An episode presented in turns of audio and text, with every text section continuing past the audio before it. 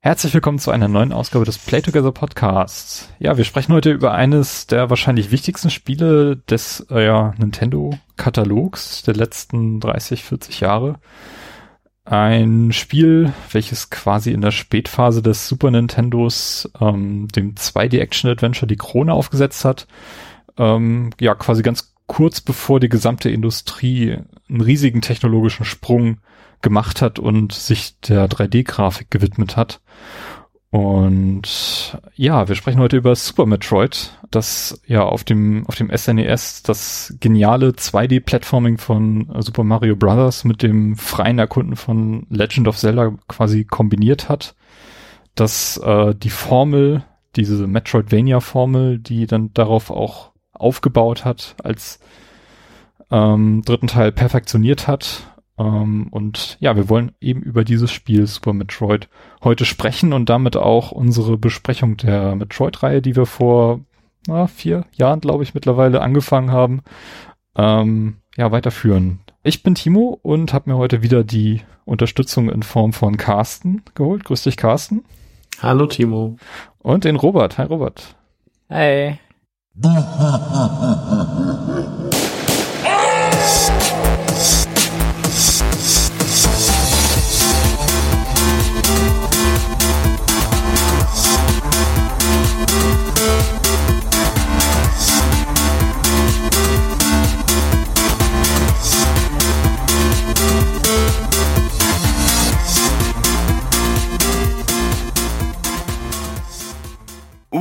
Hey.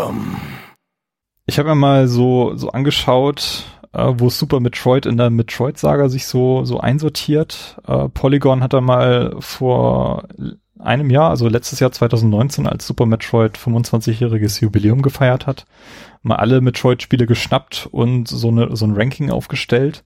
Und was glaubt ihr, was da auf dem letzten Platz gelandet ist?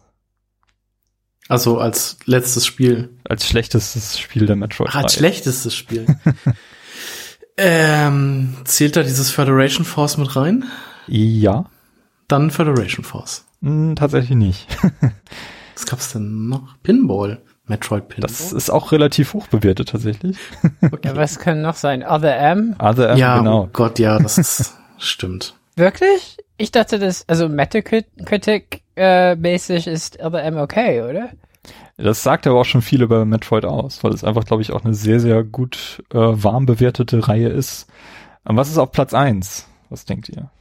Ähm, Super Metroid oder Metroid Prime? Vielleicht aber Super Metroid.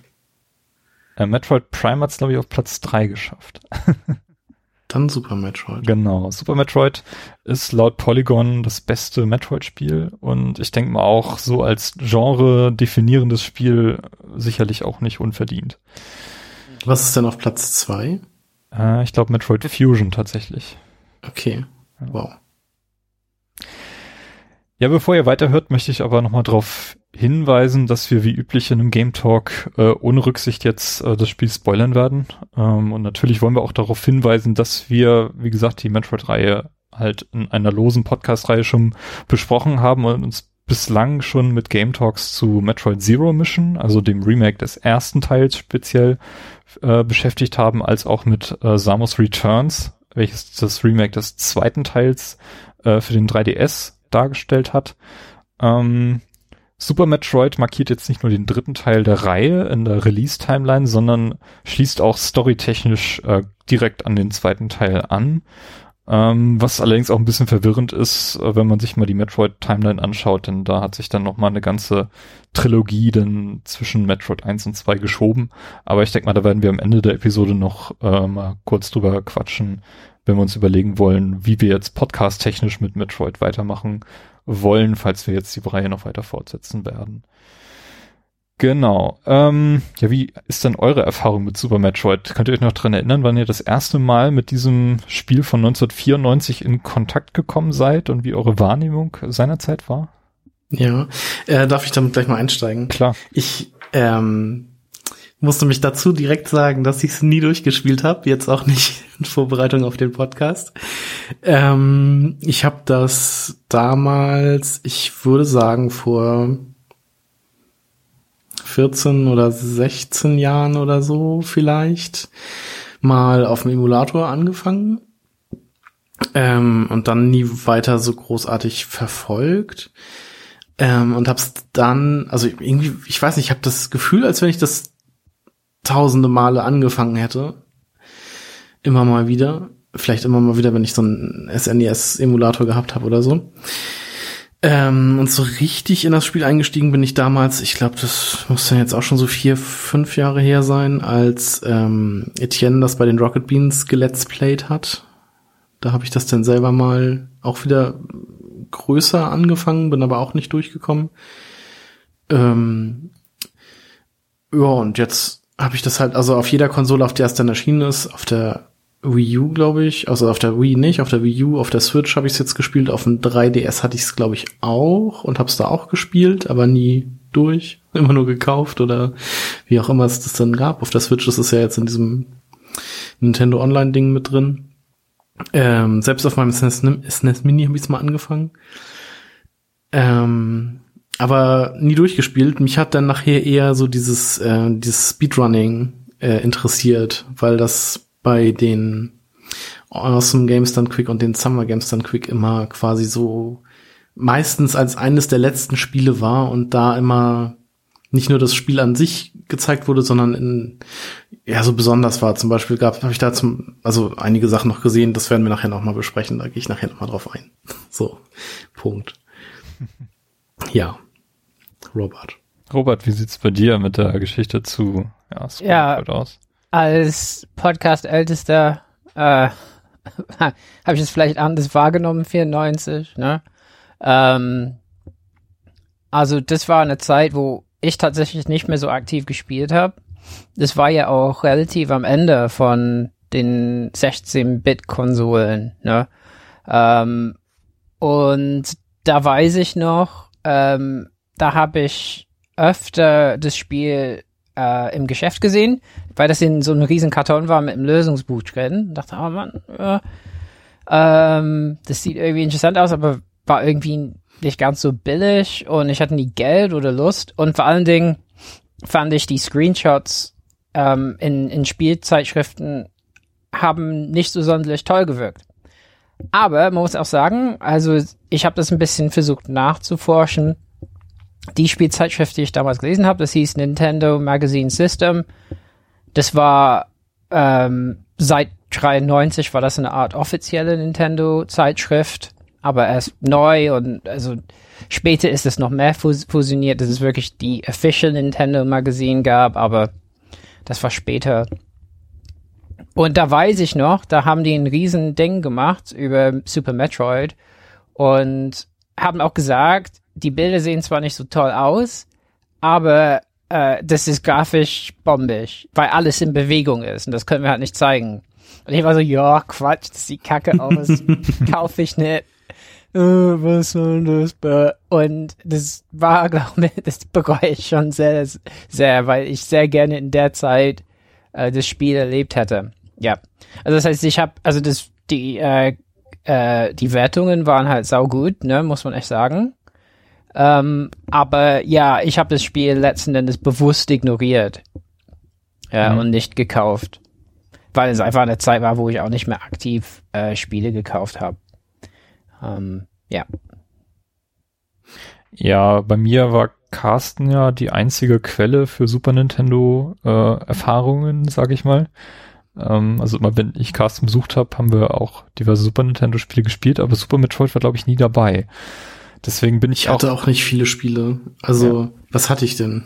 Ich hatte irgendwie Mario Kart, Mario World äh, und Donkey Kong Country 3. Das sind die drei Spiele. Terranigma hatte ich noch und Lufia. Genau. Und das sind die Spiele, an die ich mich wirklich erinnern kann, dass ich sie besessen habe. Ähm, und alles andere weiß ich nicht mehr. genau, aber ich bin mir ziemlich sicher, dass das Spiel nicht dabei war und dass ja, ich auch erst relativ später das mal ausprobiert habe, auch als ich selber einen PC besessen habe und dann mit Emulatoren rumgespielt habe. Ähm, aber ich habe das Spiel auch nur angefangen und dann wieder weggepackt, weil ich da nicht so richtig Zugang zu gefunden habe. Und ich glaube, das liegt auch ein bisschen daran, dass ähm, dass äh, Super Metroid so ein bisschen mit Spielekonventionen gebrochen hat, auf die ich nicht vorbereitet war. Du hast zum Beispiel ganz am Anfang beim Opening äh, den Kampf gegen Ripley. Ridley. Den du, den du direkt verlierst. Ähm, und du sollst ihn verlieren, du musst ihn verlieren, du kannst ihn gar nicht gewinnen. Und das hat mich rausgebracht, weil ich immer der Meinung war, äh, es kann nicht sein, dass da ein Gegner ist, den ich nicht besiegen kann. Das, das, das war halt. Immer wieder resettet. Genau, das war halt eine Konvention, die das Spiel einfach komplett gebrochen hat, auf die ich noch, noch geistig nicht vorbereitet war, auf die ich spielerisch nicht vorbereitet war und was mir das Spiel dann auch verdorben hat. Ich bin The ziemlich real sicher, Super Metroid begins here. Ja. und äh, ja, ich weiß nicht, ich habe es dann nicht weitergespielt. Ähm, bin dann auf Metroid erst mit Metroid Prime richtig eingestiegen, also mit der dritten Dimension. Und habe dann später halt auch im Rahmen dieses Podcasts dann erst so richtig mal mich dazu entschieden, okay, ich spiele jetzt mal die, die zweite Spiele nach und guck mal, wie es wirklich war. Und das äh, machen wir jetzt auch im Rahmen dieses Podcasts weiter, jetzt mit dem dritten Teil. Ähm, ja, es ist schwierig. Also ich habe eine echt merkwürdige Vergangenheit zu diesem, zu diesem Spiel, diesem, dieser ganzen Reihe. Mhm.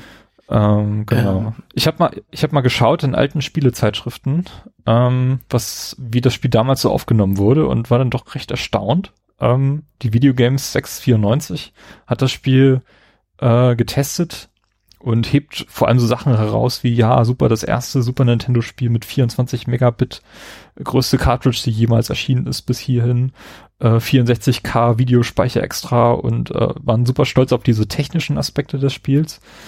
Ähm, dann liest sich dieser Artikel aber furchtbar schlecht, weil der super viele Tippfehler drin hat.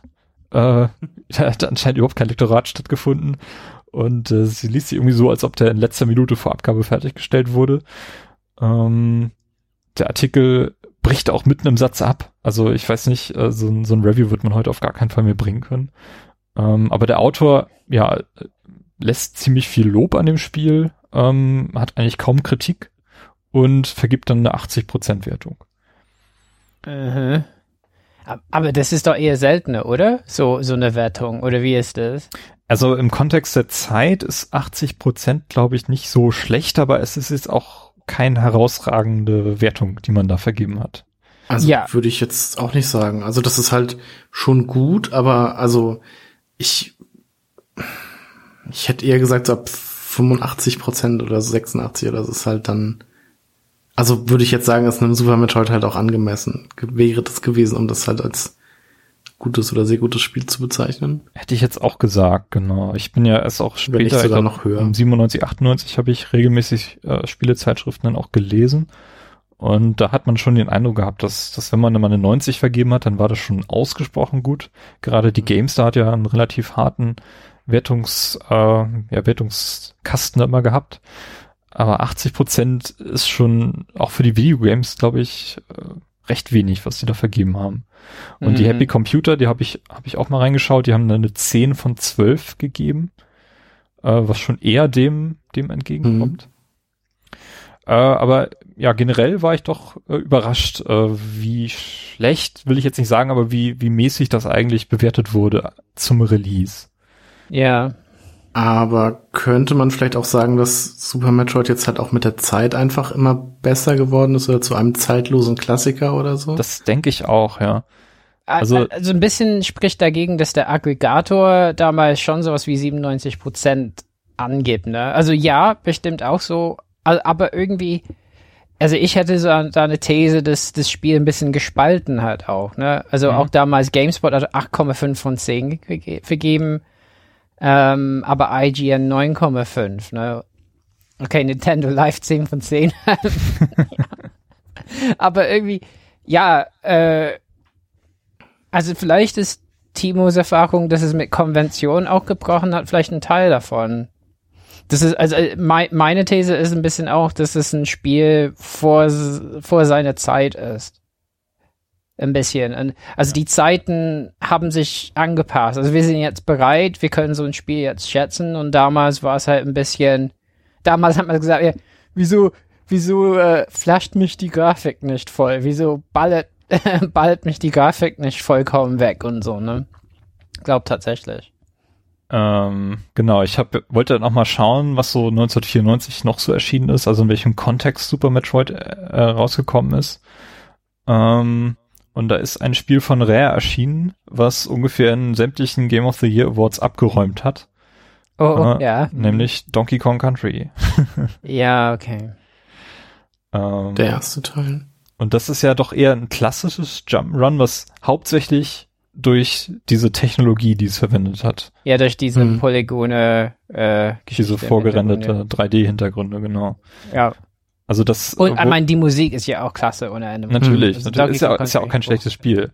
Auf jeden ja. Fall und äh, man, man muss es auf jeden Fall hervorheben, weil es halt technisch doch was versucht hat, was also wenn man die beiden Spiele nebeneinander hält, Donkey Kong Country und Super Metroid grafisch und nichts weiter zu den Spielen kennt, dann wird man ganz sicher auch zu Donkey Kong Country greifen.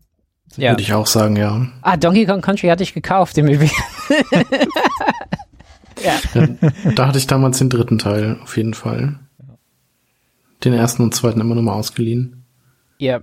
Ja, das stimmt. Also ich glaube, ich glaube, damit haben wir schon ein bisschen den Kern erwischt, ne? Also äh, auch damals als kleine Spieler, also nicht so klein, ähm, habe ich auch Donkey Kong Country unbedingt kaufen müssen und Super Metroid so, äh, mh, ja, ja, ist auch, äh, es, Donkey Kong Country passt zwar, passt halt auch besser zur, zur Zielgruppe von Nintendo, während Super Metroid doch eher so in diese, ja, Hardcore-Spieler-Ecke gedrängt wurde, auch von Marketing her aus. Also die haben da eher so, so die Alien-Spieler. Es ist halt eins der wenigen Spiele, die Nintendo gebracht hat, die wirklich Hardcore quasi Zielgruppen haben, während hauptsächlich so die, die Mario-Zielgruppe, die Zelda-Zielgruppe auch eben durch Donkey Kong angesprochen mhm. wird und das wahrscheinlich sich auch im Marketing halt wieder gespiegelt hat. Mhm. Ich glaube auch einfach, also mich persönlich hätte so ein Metroid damals wahrscheinlich einfach überfordert. Ja, ja. Glaube ich so. Einfach weil ich weiß, ich will jetzt nicht sagen, zu viel los gewesen wäre oder so, aber so man macht ja schon ziemlich hektische Eingaben manchmal und ich habe das ja jetzt auch festgestellt, als wir äh, Zero Missions gespielt haben ähm, ohne diese Quick-Save-Funktion, dass man einfach überall einen Save-State erstellen kann, wenn man es auf dem Emulator oder so spielt. Oder jetzt bei Super Metroid kann man es ja auf den, kann man das ja jetzt auch inzwischen machen auf der Switch oder auf dem äh, SNES e Mini. Ohne das, ich glaube, ich wäre da einfach an diesem Spiel verzweifelt. Und nicht nur am Ende oder bei irgendwelchen Bossen, sondern immer und immer wieder. Robert, du äh, möchtest ja, du kurz einwerfen, wie du das Spiel gespielt hast? also, ähm, äh, wie aus unserer letzten, nee, also vorletzten Folge, ne, dazwischen bei Resident Evil, äh, bekannt ist, habe ich ja ein Miste gebaut, was ja äh, eine sehr genaue Art von Emulation ist. Und es ist eben so genau, ich habe das Scheißspiel durchgespielt ohne Quicksaves.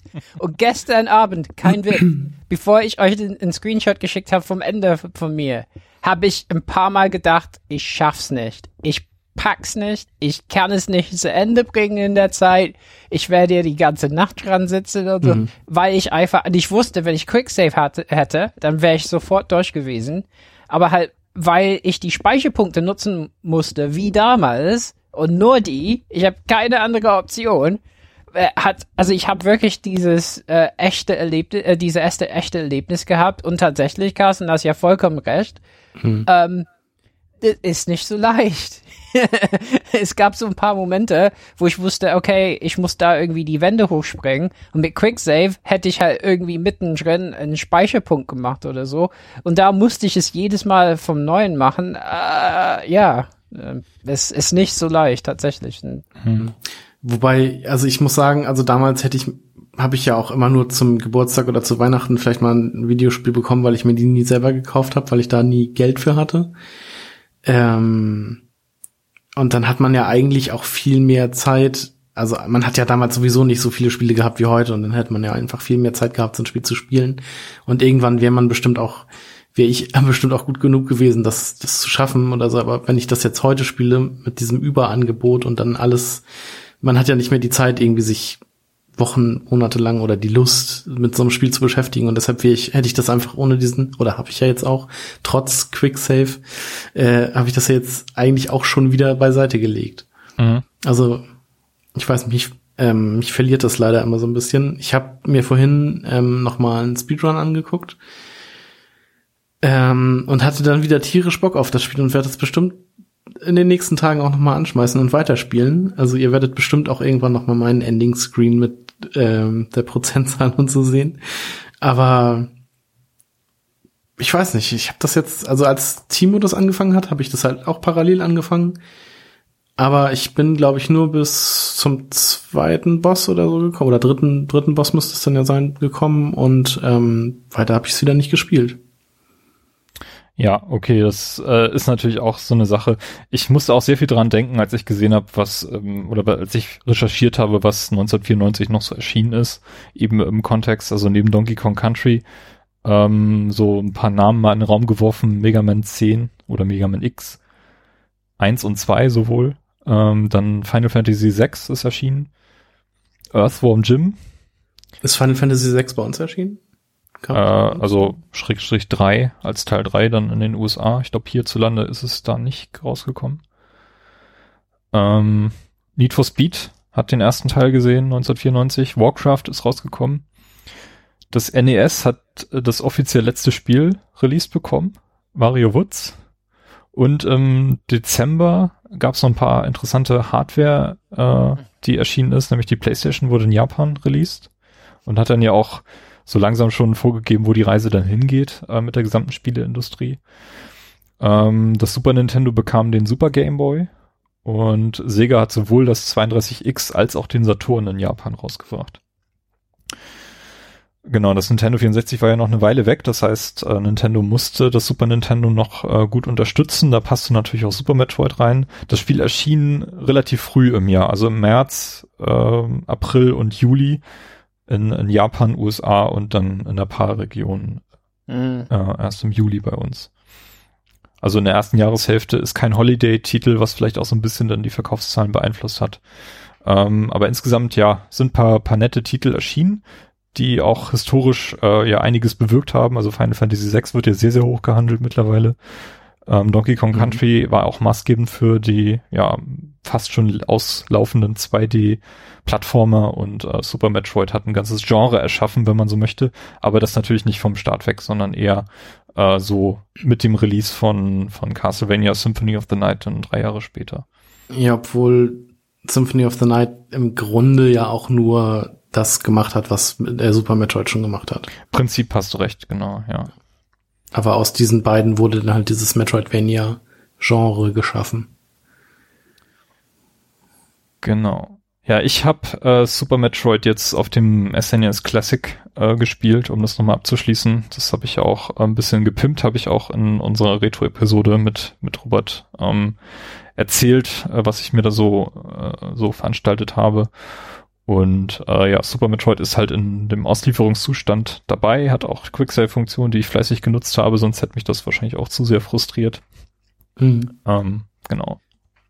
Und ähm, ich habe es ja auf der Switch gespielt und für die Switch habe ich ja glücklicherweise auch diese ähm, 8-Bit-DO Super Nintendo Controller. Mhm, die mhm. habe ich auch, ja. Ähm, das ist schon ziemlich, ziemlich praktisch. Genau, es gibt ja. eine Version für den SNES e Classic, die habe ich mir gekauft. Da wird einfach so ein Adapter dann da eingesteckt und dann hat man keinen Kabelsalat mehr. ja, ich, ich habe es auch gespielt mit dem äh, Switch Super Nintendo Controller mit dem Mister. Das geht also ich habe auch auf Kabel verzichtet, weil ich die Latenz nicht merke. Ja. Also, aber trotzdem fand ich es gut, mit dem Super Nintendo Controller zu spielen, weil ich glaube auch äh, sonst, wie die Knöpfe angeordnet sind, äh, also das ergibt mehr Sinn, finde ich halt. Ne? Und das Steuerkreuz ist ja meistens auch besser als alles alle anderen Steuerkreuze, die man so auf anderen Controllern ja, hat. Ja, aber tatsächlich die Knöpfe sind ein bisschen komisch, finde ich. Also was Schießen ist und äh, Sprinten und so bei dem Spiel. Ich glaube halt bei anderen Controllern mhm. könnte das ein bisschen blöd sein. Mhm. Um, ähm. Ja. Uh, genau, ähm, ja, entwickelt wurde Super Metroid von dem R&D One Team von Nintendo mit gerade mal 15 beteiligten Personen. Also man könnte heutzutage schon von einem Indie-Titel reden. ja gut, aber damals brauchte man ja nicht so viele. Brauchte man tatsächlich nicht so viele, das stimmt, mhm. ja. Und äh, ja, man merkt eigentlich schon sehr gut, dass äh, ja man auch mit wenigen Personen auf jeden Fall so einen Titel damals schon ähm, bringen konnte, wobei äh, Nintendo da Unterstützung hatte von Intelligence Systems, die auch schon beim ersten Teil mitgewirkt haben und die Programmierung ähm, gemacht haben. Ähm, da ist jetzt nicht äh, spezifiziert gewesen, mit wie vielen Leuten die noch beteiligt gewesen sind, aber so das zentrale Spiel, das Gameplay und alles wurde eben von diesen 15 Personen quasi gesteuert. gemanagt wurde das Ganze von, von äh, Gunpei Yokoi, geschrieben von Yoshio Sakamoto und produziert von Makato Kano. Ähm, und ja, erschien dann, wie gesagt, Anfang 94 äh, auf der gesamten Welt äh, bis 28. Juli dann in Europa. Entwicklungszeit belief sich so insgesamt auf, auf zwei Jahre, was für mich auf jeden Fall realistisch ähm, klingt. Und ähm, ja, Super Metroid schafft etwas Besonderes, was es damals so auch noch nicht so gab. Zumindest fiel mir kein passendes Beispiel ein, denn es, es ist ein, der Abschluss einer Trilogie. Also es, es, es schließt auch eine Geschichte ab und ähm, das Ganze auch noch über drei Plattformen hinweg. Ne, wir hatten Metroid auf dem NES, wir hatten Metroid 2 auf dem Game Boy und nun Super Metroid auf dem Super Nintendo. Ähm, ich denke mal, wir sollten jetzt mal kurz die, die Story einwerfen, um das Ganze so ein bisschen einzufangen. So, was bis hierhin geschah und wo Metroid, Super Metroid ansetzt. Ähm, mhm. Und zwar Metroid 1, ähm, dort sind wir eigentlich an demselben Ort, den wir jetzt auch in Super Metroid wieder besuchen, nämlich auf dem Planeten Cebes, ähm, wo die Weltraumpiraten, die Space Pirates, ähm, versuchen, die, die Metroids, die auf dem Planeten SA 388 entdeckt wurden, zu replizieren und als Biowaffe äh, einzusetzen.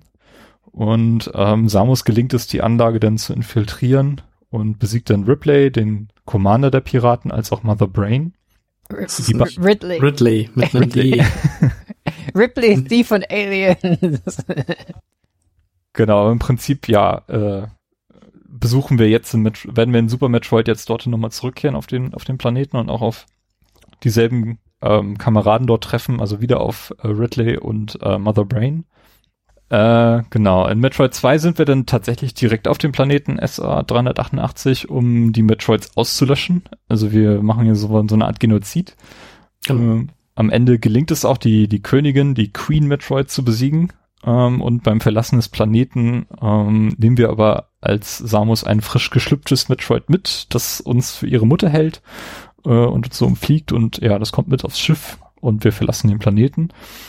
Und äh, genau in dieser Zwischenzeit jetzt der Übergang zu Super Metroid. Äh, Samus hat dieses äh, Baby Metroid auf äh, eine Forschungsstation gebracht, die Forschungsstation Ceres, und ist jetzt gerade wieder unterwegs und bekommt auf einmal einen Distress Call, ein, ein Alarm, dass die Forschungsbasis angegriffen wird.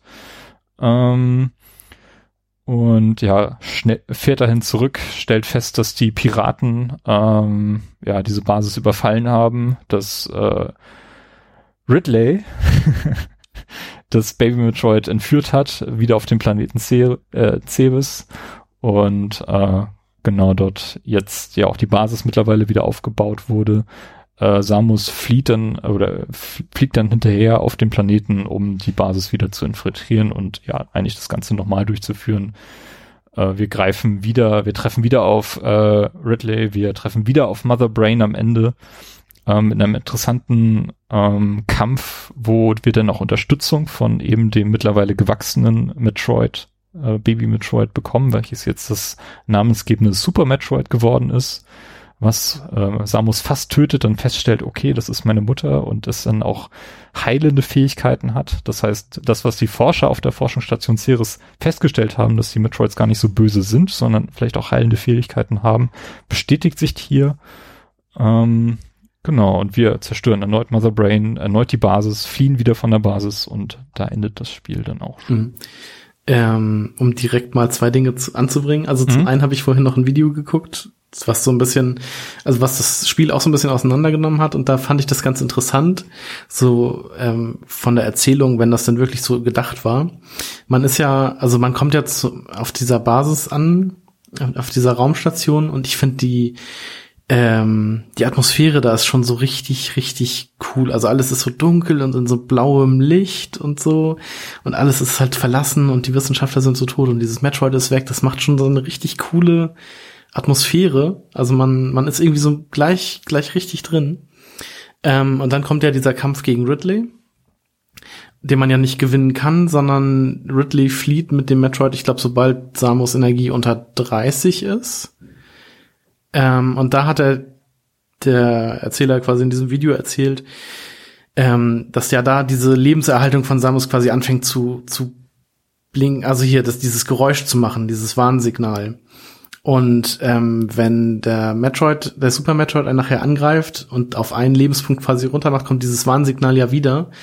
Und da hat er dann gesagt, dass ähm, der Metroid deshalb Samus erkannt hat, weil diese, der Anzug dieses Geräusch gemacht hat und äh, der Metroid dann erkannt hat, okay, das ist ja, das ist ja Samus, die mich damals gerettet, also meine Mutter sozusagen.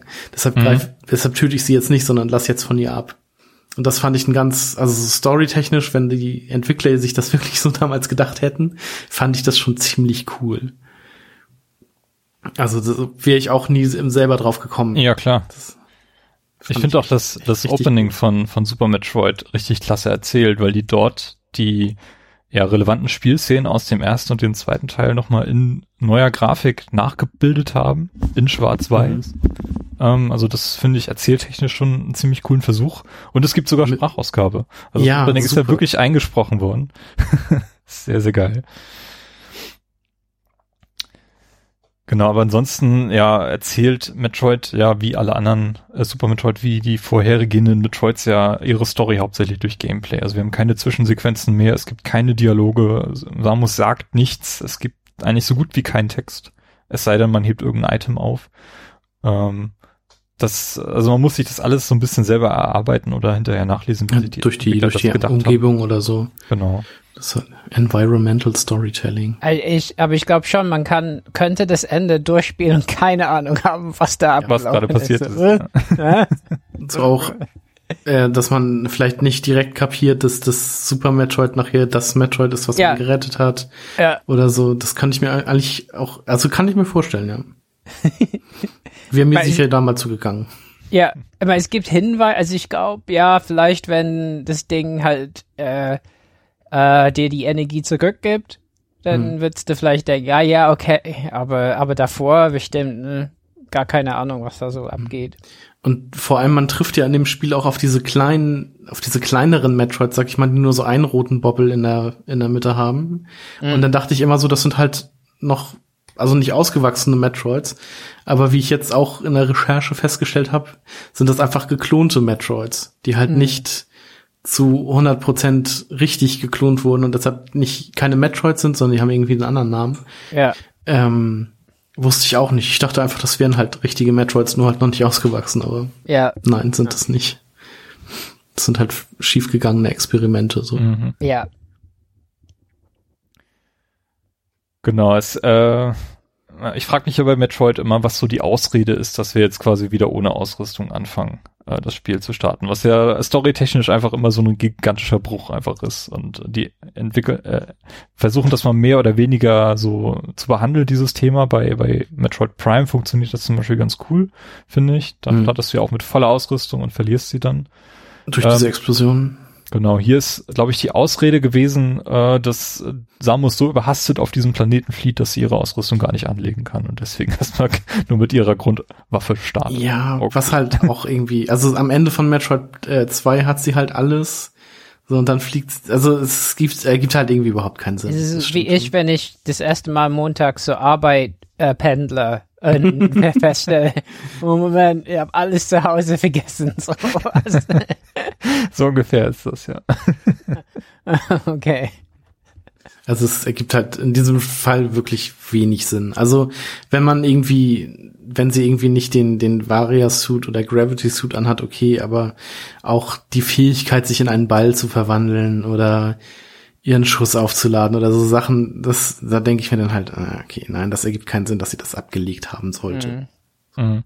Es ist ja, wie Robert schon meinte, als wenn man irgendwie Montagmorgen aufsteht und vergessen hat, wie man spricht oder so.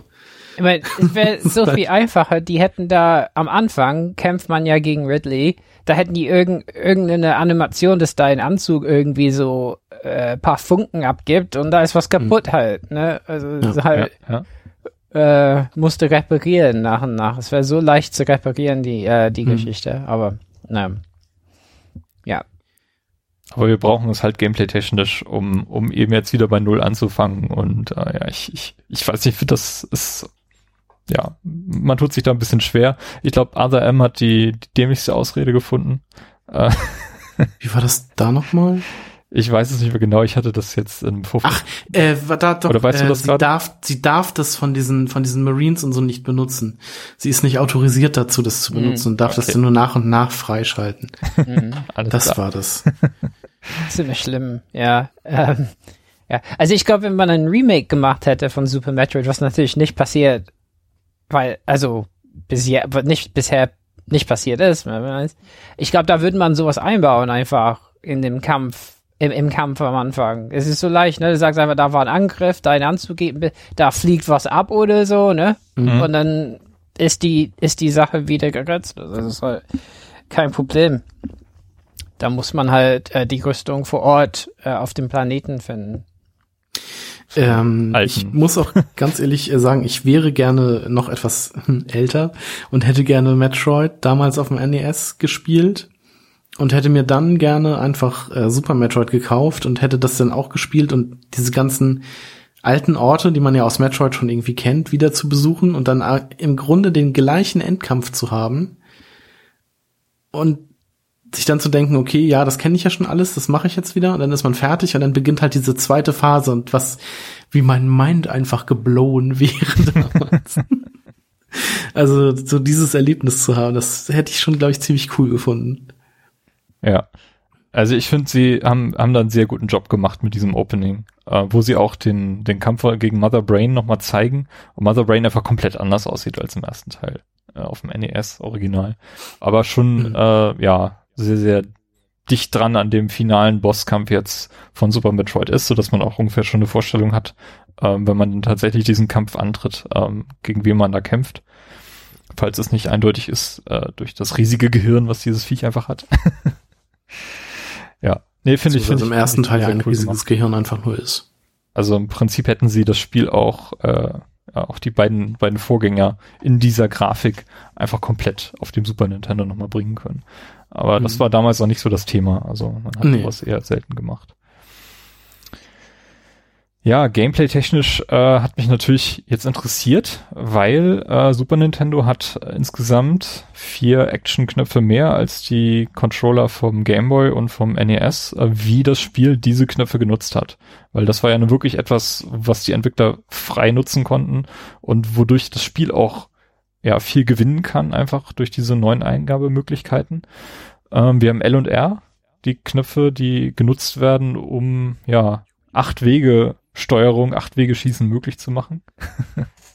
das hat, also da, das hat mich am meisten überrascht, dass, dass das Ganze so genutzt wurde. Ähm, aber es funktioniert. Also man hat das relativ schnell im Blut. Man kann auch in den Optionen tauschen, ähm, was L und was R machen soll. Ähm, ich habe das, äh, hab das sehr viel genutzt und gerade die die Anfangsphase, wo man wirklich nur noch diesen diesen einzelnen Schuss hat, wenn man schießt. Später hat man einen größeren Fächer, den man dann da nutzen kann. Ähm, sind die Gegner auch alle so platziert, dass sie nicht oder selten in dem Schussfeld ankommen, äh, in dem du sich auf die die Gegner zubewegst. Also sind halt Gegner, die so von schräg oben auf dich zufliegen, die du wirklich nur Mhm. erwischen kannst, wenn du auch mal wirklich diese Achtwege-Steuerung benutzt. Und das Spiel bringt dir eigentlich relativ schnell bei, wie, wie du das Spiel zu, zu spielen kannst, um gut durchzukommen. Und ich finde, das, das passt ziemlich, ziemlich gut rein. Dann haben wir Y.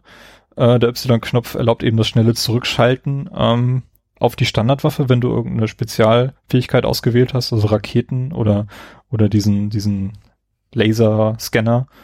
Ähm, das ist bei mir nicht so richtig ins Blut übergegangen. Ich weiß nicht, wie das bei euch ist. Ich habe immer mit Muss- Select alles durchgeschaltet.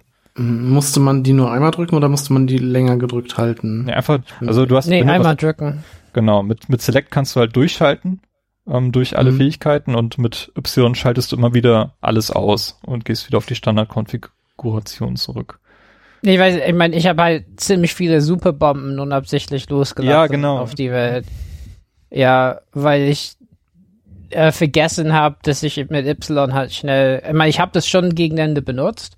Also gerade wenn man mit Raketen kämpft, aber nicht die ganze Zeit Raketen ballern will, ist es natürlich sinnvoll im Kampf Y zu drücken und nicht Select dann viermal oder so, ne? Ja, genau.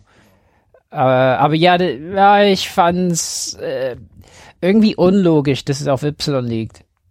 Auf, auf, auf, auf einer Haupttaste. Irgendwie äh, hat das nie ganz, äh, funktioniert für mein Gehirn, dass das da ist. Ja, also ich hatte genau das gleiche Problem und das hat mich auch ziemlich gewurmt, weil jedes Mal, wenn ich in diese Falle gelaufen bin, dass ich dann doch aus Versehen wieder eine super Rakete abgefeuert habe, habe ich gedacht, mhm. wieso habe ich den Knopf nicht gedrückt? ja. Ich glaube, das habe ich auch ziemlich oft gemacht. Ich glaube, ich habe auch mal nur mit Select einfach durchgeschaltet. Ja. Ja, aber es, halt, es gibt Punkte, wo das wirklich schwierig ist mit Select, ne? Mhm, genau. Sogar der letzte Kampf wurde so, da muss man viele Sachen mit Raketen abschießen, aber ja. Ja, ähm, genau, mit X schießt man. Also es gibt jetzt, ja. äh, geht aber eigentlich ziemlich gut. Also man, man ist da relativ schnell drin, dann X einfach als, als Schussbutton zu benutzen.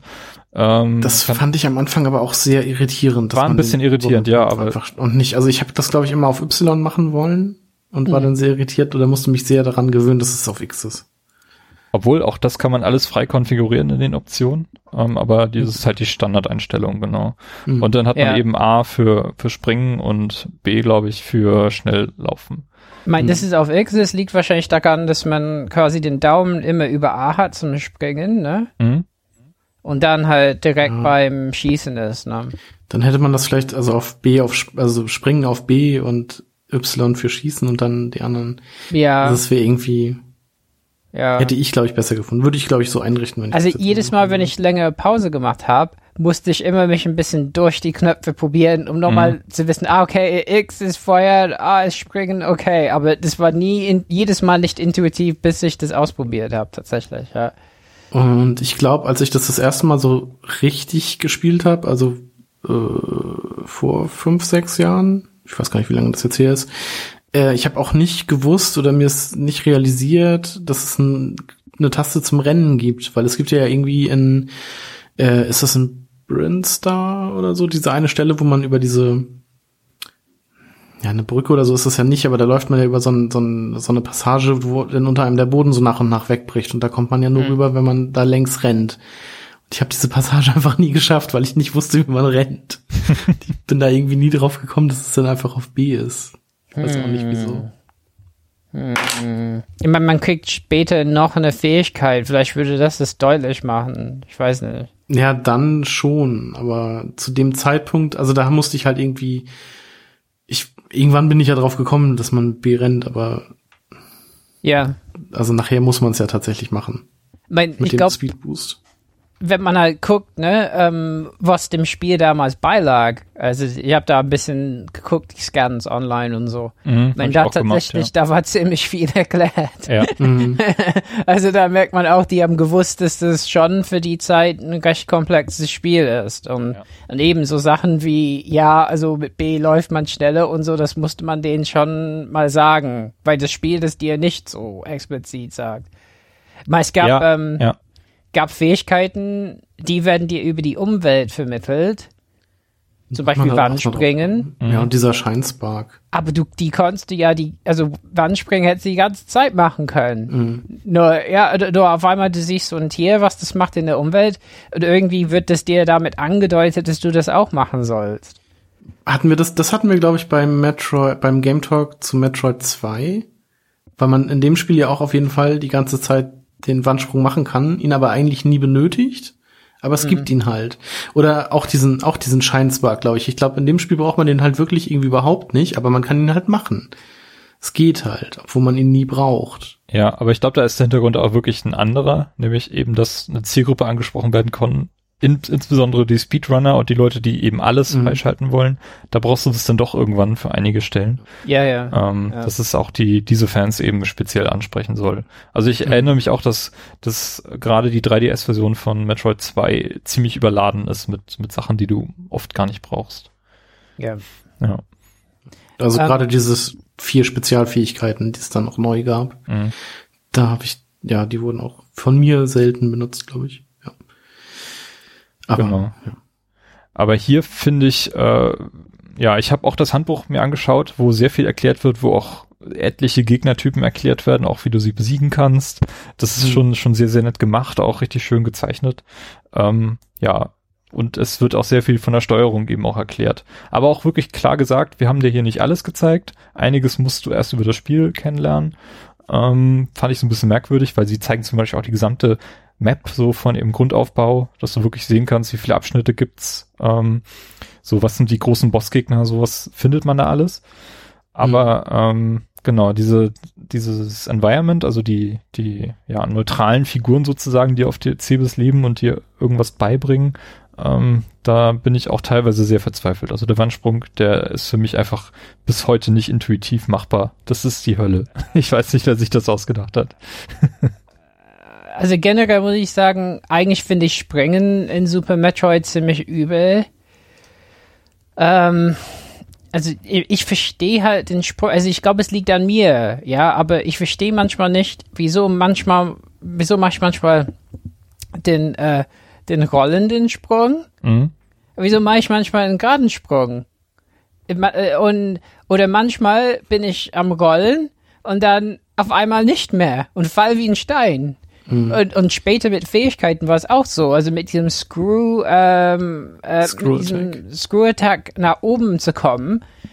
Ja, äh, das war manchmal so frustrierend, wo ich echt gedacht habe, also jetzt bräuchte ich wirklich so Quick Save oder so, mhm. weil es, ich, also gestern, ehrlich, ich habe gestern äh, bestimmt bin ich 20 Minuten erfolglos gesprungen.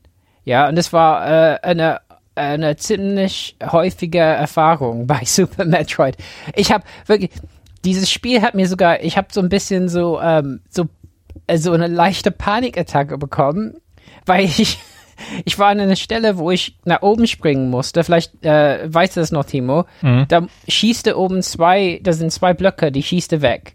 Und da ist so ein, so ein Ding, wo man sich einhaken kann, ne? Und das fällt runter und da ist so ein, so ein kleines Loch, wo man hochspringen muss. Und direkt darunter ist aber Quicksand, also mit dieses ne, Sand, wo man halt sinkt und nicht mehr springen kann. Ja, ja. Und irgendwie musstest du ganz genau da hochspringen und äh, wenn du aber runtergefallen bist äh, im Sand, ich habe die ganz kapiert, wie ich aus dem Sand komme. Und manch äh, einmal, da war ich einfach bis zum Nacken im Sand. Ich habe gedacht, okay, ich muss einen neuen Speicherpunkt finden oder so. Es ist vorbei. Ich komme hier nie raus. die Samus, die steckt für ihr Leben jetzt im Sand. Sorry. so wirklich, ich wusste einfach wirklich gar nicht, wie ich da rauskomme. Ja.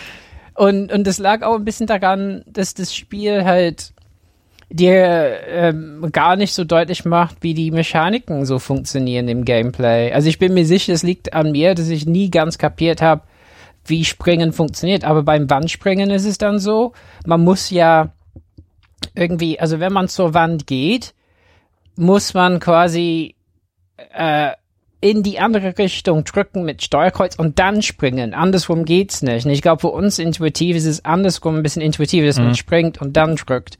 Mhm. Und das muss man halt irgendwie sich einüben. Aber manchmal habe ich einen Sprung weg von der Wand gemacht und auf einmal äh, ist mein Sprung, äh, hat mein Sprung äh, ähm, an Geschwindigkeit verloren und ich bin nicht mehr irgendwie, habe ich nicht mehr gedreht und bin wie ein Stein gefallen, ja. Und das meistens beim vierten Wandsprung, bei wo ich fünf brauche, ne, bis ich oben bin. Ja. Oder das Spiel hat so so ganz schlimme Arschlochstellen, wo man fünf Wandsprünge machen muss und ganz oben sind aber ganz viele Viecher, die die dann äh, dich angreifen, wenn du oben bist, sodass du runterfällst aus dem Sprung und dann das wieder machen musst. Dann kommst dann da oben an, also pumpf, und dann fällst du wieder. Aha! So. Nee, kann ich schon überrascht, ja. Kann ich voll verstehen. Also ich glaube, das war bei mir auch so ein, oder es wäre bei mir auch so ein, so ein Teil, wo ich dann auch denke, so, oh nee, komm. Ja. Dann gucke ich mir das lieber an. Also das ist, das, das ist so die, die Sache, wo ich sage, aufgrund solcher Gameplay-Ungenauigkeiten äh, werde ich niemals Speedrunner werden. nee, das. Und das äh, ist halt, also ähm, ich habe vorhin noch mal, also wie schon gesagt, Speedrun oder zwei Speedruns sogar gesehen und ähm, wisst ihr noch ganz am Anfang gibt's ähm, diese Stelle, wo man das zweite Mal quasi auf so ein Auge trifft, das einen so beobachtet. Mhm. Ähm, da ist in der Decke ein Energy Tank. Wisst ihr das? Wisst ihr, was ich meine? Erzähl erstmal weiter, ja. Ähm, und der Speedrunner ist halt an diesen Energy Tank ganz am Anfang schon rangekommen. Also normalerweise bräuchte man ja den High, die High Jump Boots oder so. Aber man kann halt irgendwie drei Frame Perfect, also Eingaben machen, indem man irgendwie an die Wand springt und Walljump macht und dann kommt man halt bis da oben hin und das ist halt einfach Wahnsinn. Ja. Das zu schaffen. Und also so, so eine Präzision und sowas zu haben, das ist halt krass. Aber gut, dafür ist er auch Speedrunner. Ja. Und nachfolgende Metroid-Spiele zeigen ja auch, dass es besser geht. Und die haben auch diese, diese Steuerung auch von dem, von der Screw Attack deutlich verbessert. Also in Metroid 2 auf dem 3DS ist es super intuitiv, damit zu springen. Ich glaube, in Samus, äh, Quatsch, wie heißt es? Zero, Zero Mission, Mission? Geht's, geht's auch besser. Oder mhm. ist es da schon drin? Ich meine ja. Mhm. Ähm, ich erinnere mich, dass ich da überhaupt gar keine Probleme hatte. Gerade auf dem 3DS funktioniert super und ich denke mal, wenn sie das tatsächlich irgendwann remaken werden, dann wird diese Unpräzision, mein, bezeichne ich es jetzt mal auch, angegangen werden. Er wäre eine Kontroverse, ne? Das wäre sicherlich. Für ja. manche ist das dann zu leicht jetzt, für Noobs. Aber die können dann ja immer noch das Original spielen. Klar. Ja, ja, klar. Aber ich meine, ich habe schon gemerkt, irgendwie, man kann lernen. Also, äh, das ist, das ist halt steil, ne? Äh, die Wandsprünge sind äh, steil im doppelten Sinne des Wortes. Mhm. Und ähm, dann, aber generell finde ich, ich meine, ich habe ein ganzes YouTube-Video geguckt über Animationen in Metroid-Spielen. Wie mhm. viele Frames die ganze Animation haben. Und was man schon bei beim Gameplay von Super Metroid merkt, ist, dass Samus halt jede Menge Komplexität hat als Figur. Also schon das Drehen fühlt sich, das hat irgendwie ein bisschen Gewicht. Und auch das Springen hat irgendwie, das hat so bisschen äh, Gewicht in allem, was sie tut. Also das heißt, man kann nicht einfach so wild durch die Gegend springen, sondern man muss halt wissen, wohin man springen will. Mhm. mhm. Und ähm, äh, ja, das, das merkt man schon. Und ich finde, das macht auch das Spiel am Anfang ein bisschen eigenwillig. Also sobald man aus dem eigenen Schiff springt, also erstmal zur Seite laufen geht, aber dann, wenn es darum geht, halt Sprünge zu machen, so merkt man, aha, das ist ein bisschen was anderes als so andere äh, Jump-and-Run-Spiele der Zeit. Also eben Donkey Kong Country oder so. Okay, da gibt es einen Rollen in den Sprung, aber ansonsten fühlt es sich einfach so an, wie man erwartet. Aber das hier, es fühlt sich wirklich an wie jemand in einem schweren Metallanzug. Es ist sehr, es, es fühlt sich sehr träge an irgendwie. Mm. So. Ja. Ja. Und ich finde, man hat auch besondere Schwierigkeiten gehabt damals, wenn man, wenn man von klassischen Jump'n'Runs hergekommen ist, also von Mario, der einfach ganz anders springt als Samus. Hm. Und das viel schneller irgendwie. Ja. Also ja. Also ich Wobei ich das jetzt bei Metroid auch nicht unpräzise finde. Nee, also klar. Das ist halt irgendwie alles. Man muss sich kurz. Also beim, beim Landen finde ich justiere ich viel mehr nach als bei einem Mario oder bei einem Donkey Kong. Mhm. Weil ich ja. immer das Gefühl habe, nee, so wie ich jetzt lande oder falle, falle ich nicht richtig. So, da will, da komme ich nicht hin, wo ich hin will. Ja, deswegen mag ich Spiele, die einen Doppelsprung haben, weil beim Doppelsprung habe ich das Gefühl, ich weiß ganz genau, wo ich landen werde, weil ich das nochmal im, im Sprung quasi nachkorrigieren kann. Und das fehlt hier halt auch. Das äh, ja. merkt man ja. Und man muss halt sagen, gestern, als ich gedacht habe, ich beende das Spiel nicht, lag es daran, also es ist einfach so, ne? Beim Mother Brain Kampf, da wird man ja, bevor man gerettet wird von Baby Metroid, Super Metroid, ähm, da saugt Mother Brain halt dir die ganze Energie ab, ne? Aber was ich mhm. gestern rausgefunden habe, ist, ich hatte ja nur äh, so neun Lebenskanister oder so. Wenn man nicht genug Energie hat, stirbt man da. ja. Aber einmal habe ich es dann geschafft also beim zweiten, dritten Mal oder so. Und dann gibt's halt einen Timer, wo man rausrennen muss. Und das ist auch, da gibt's eine Sprungsequenz. Und wegen des mhm. scheiß Springens, obwohl ich das ganze Spiel durchgespielt habe, bin ich einmal richtig blöd rum, runtergefallen. Mhm. Und die Zeit ist abgelaufen. Und weil ich halt auf Miste gespielt habe, musste ich den ganzen Motherbrain-Kampf viermal nochmal machen. oh Gott. Aber da, da war ich wirklich so, also ich hasse das Springen. Ich liebe das Spiel, ich hasse das Sprengen wie die Pest irgendwie manchmal, weil es sich eben, also ich muss da, ich musste da wirklich höllisch aufpassen am Ende, dass ich, dass ich wirklich genau springe. Immer mhm. noch. Ja. Obwohl man, weil normal ist es so, irgendwann kann man das einfach ein bisschen besser. Ja, irgendwie äh, komme ich nicht so damit klar, muss ich echt sagen, wie bei anderen Spielen. Also ist weit weg von sowas wie Super Meat Boy oder so, wo man das Gefühl hat, das ist irgendwie pixelpräzise, äh, oder wie man springt. Also Super Meat Boy, also da ist das ja so wirklich, also exzellent. Mhm. Muss man einfach sagen. Ja, aber. Aber da braucht man das halt auch wirklich. Mhm. Ja, und der besteht ja. halt aus Fleisch und hat keinen Anzug an und so. Äh, ja, also.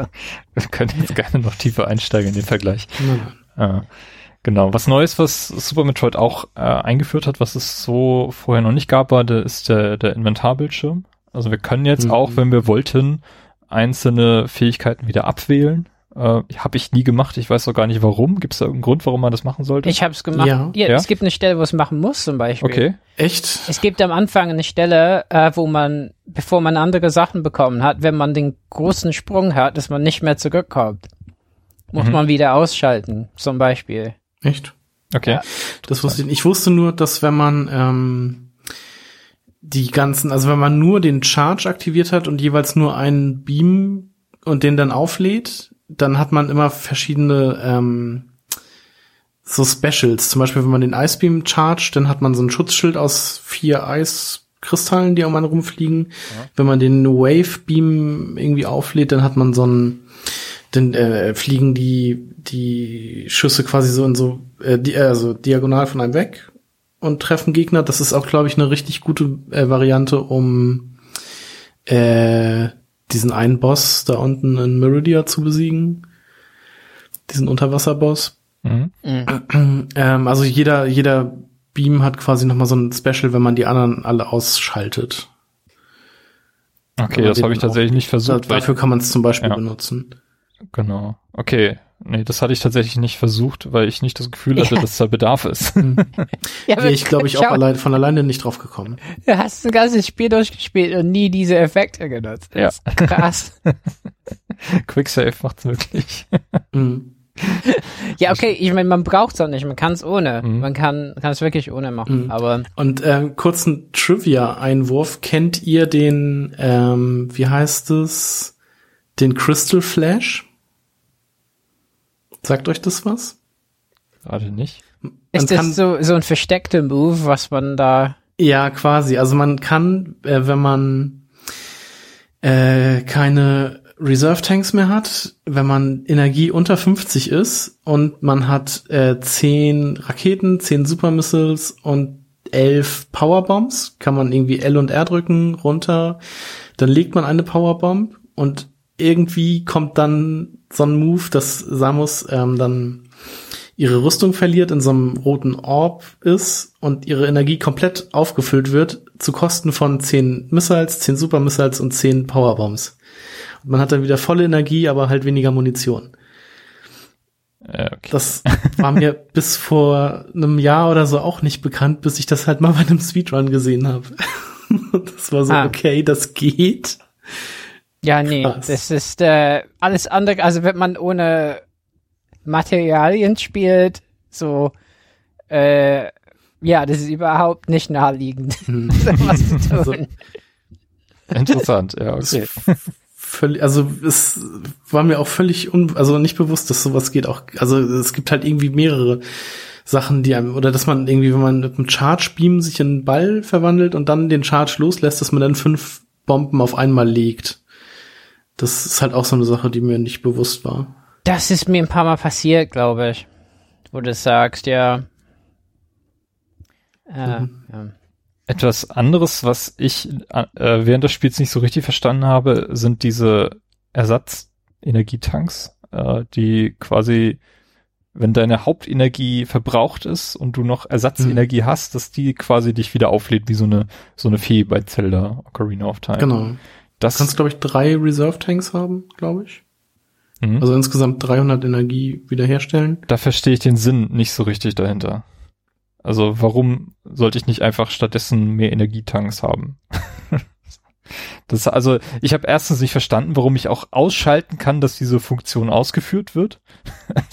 so als ob ich mich da quasi selber beschränken würde, dass diese Energietanks nicht ausgeführt werden, sondern ich dann direkt sterbe. So, hm? warum?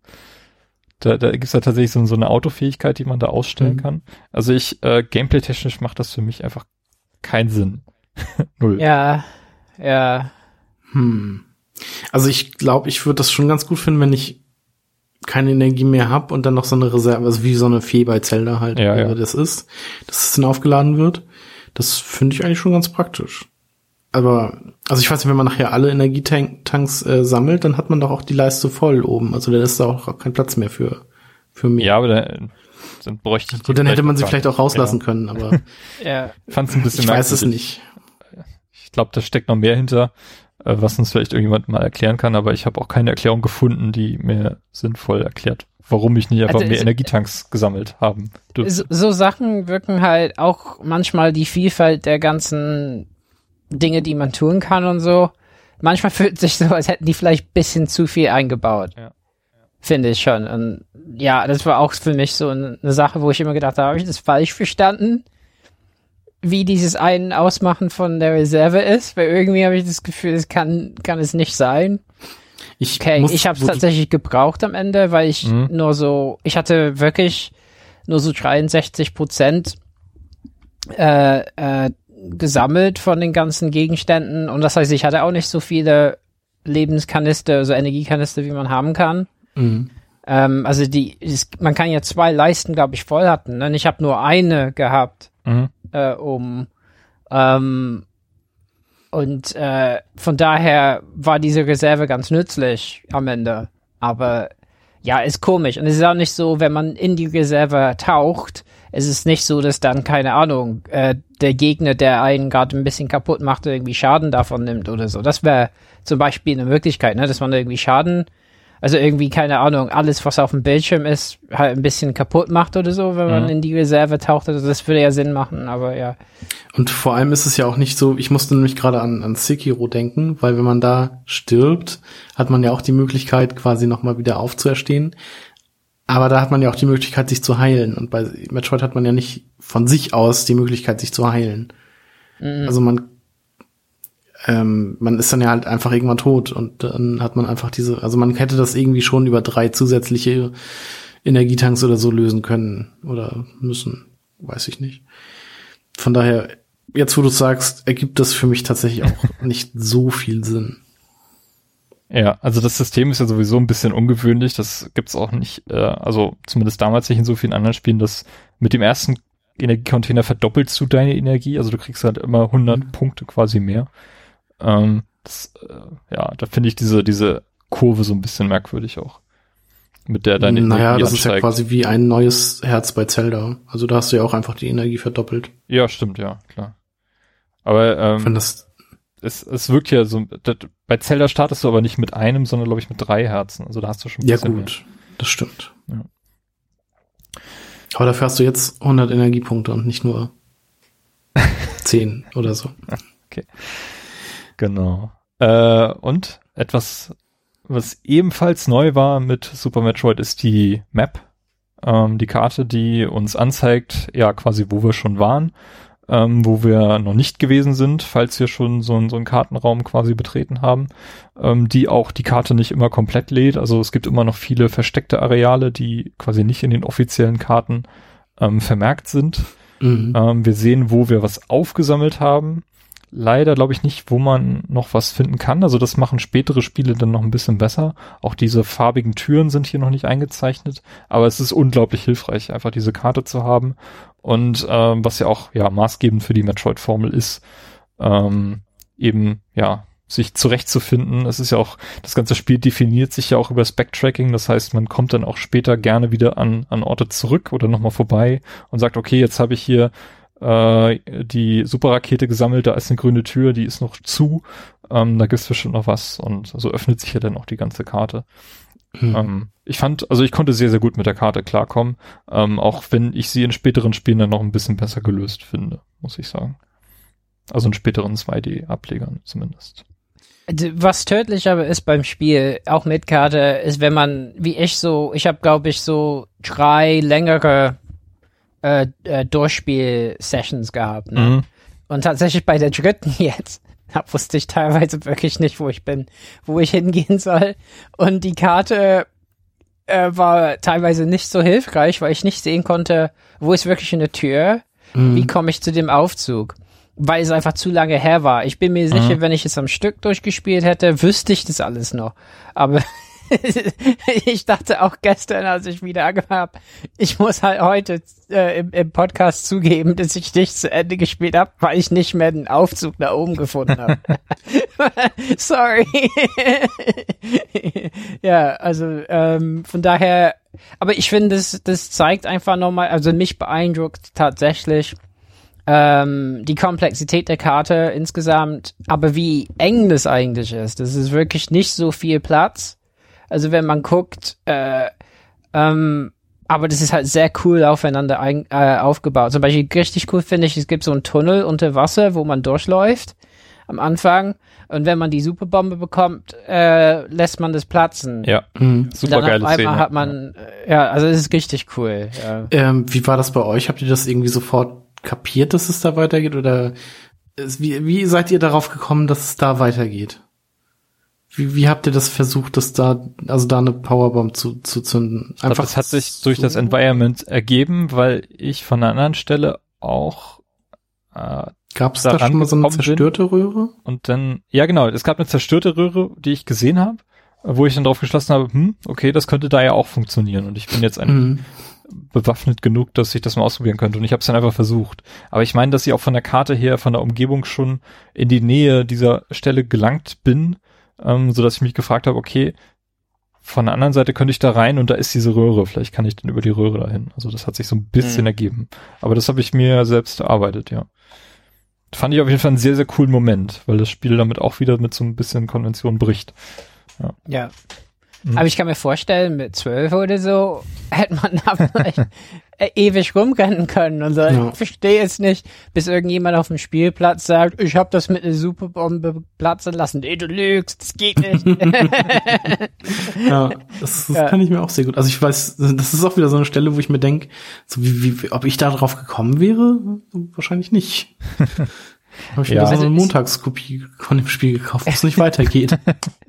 weil es gibt schon Hinweise oft, aber ähm, ich glaube, es ist durchaus möglich, dass man die halt komplett übersehen kann. Ja. Was ich zum Beispiel übersehen habe, ist ähm, ganz am Anfang, wo man die Super Missiles bekommt ähm, und das erste Mal eine grüne Tür öffnet, da hängen Gegner an der Wand. Und in dem Moment, wo die Rakete aufschlägt, die Superrakete, ähm, fallen diese Gegner runter. So, das ist mhm. der einzige Hinweis, den du im ganzen Spiel bekommst, dass du diese Fähigkeit mit den Superraketen erwirbst. Sonst denkst du, okay, die sind halt mhm. stärker als die normalen, damit kann ich vielleicht die Bosse schneller erlegen, aber die haben noch mehr Funktionen. Ähm, das erfährst du nur so. Aber braucht man diese Funktion im Spiel noch? Vielleicht. Weiß ich jetzt auch nicht. Also es Weil gibt ich, bestimmt ein paar Stellen ja. äh, mit Sprüngen und so, weil das sinnvoll ist. Ähm, ja, aber sein, irgendwie man merkt halt schon, also ich glaube, das ist ein Spiel, was auch so konzipiert wurde, dass man entweder nicht so aufmerksam spielt das erste Mal und dann mehrmals oder mhm. ich meine, an sich muss man schon relativ aufmerksam spielen. Ich glaube, es wäre eine Aufmerksamkeit, die ich am Anfang damals nicht äh, mitgebracht hätte. Ja. ja. Und dann, ne, Scheißspiel, kommt man nicht weiter. Wo ist Donkey Kong Country? Gib mir Diddy Kong. Also ich, ich glaube, mir wird das auch so gegangen. Also ich bin irgendwie auch der Meinung, dass mir das heutzutage immer noch so geht, dass ich irgendwie einfach an in auch mit neueren Spielen jetzt oder aktuellen Spielen irgendwie an tausend Sachen so vorbeirenne und dann im Nachhinein irgendwie einen Podcast oder sowas dazu höre oder mir ein Review oder so anguck, wo dann Leute darauf hinweisen und dann denke ich mir so, ach ja, richtig, das war ja so.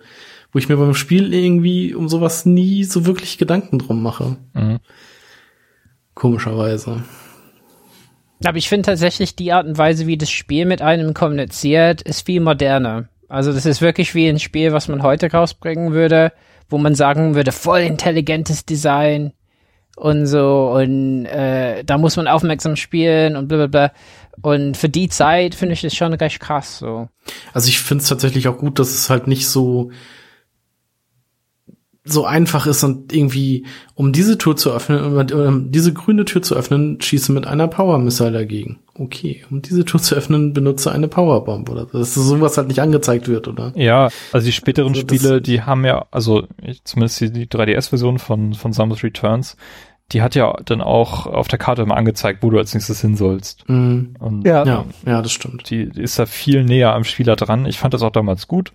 Ähm, auch, dass sie so die, die Secrets ein bisschen besser darstellt ähm, für den Spieler. Ähm, Und das fehlt hier noch, aber ich habe es jetzt auch nicht vermisst. Also ich habe mich ja wirklich mit dem Spiel auseinandergesetzt. Das Einzige, womit ich dann halt gebrochen habe, war, dass ich einen Quicksave hatte, den Super Nintendo-Spieler und Mr-Spieler nicht haben. Hm. ja. um nochmal in die ja, Bunde reinzutreten. Ich gut, auch mal ja. äh, diese Härte halt zu spüren. Mhm. Ne? Also einfach ähm, zu wissen, wie das mal, äh, mein letzten Endes äh, habe ich natürlich damit die NTSC-Version gespielt, also 60 Hertz, also nicht PAL, wie ich damals gespielt mhm. hätte. Ähm, aber trotzdem fand ich es echt cool, das mal so ernst, äh, also echt zu erleben.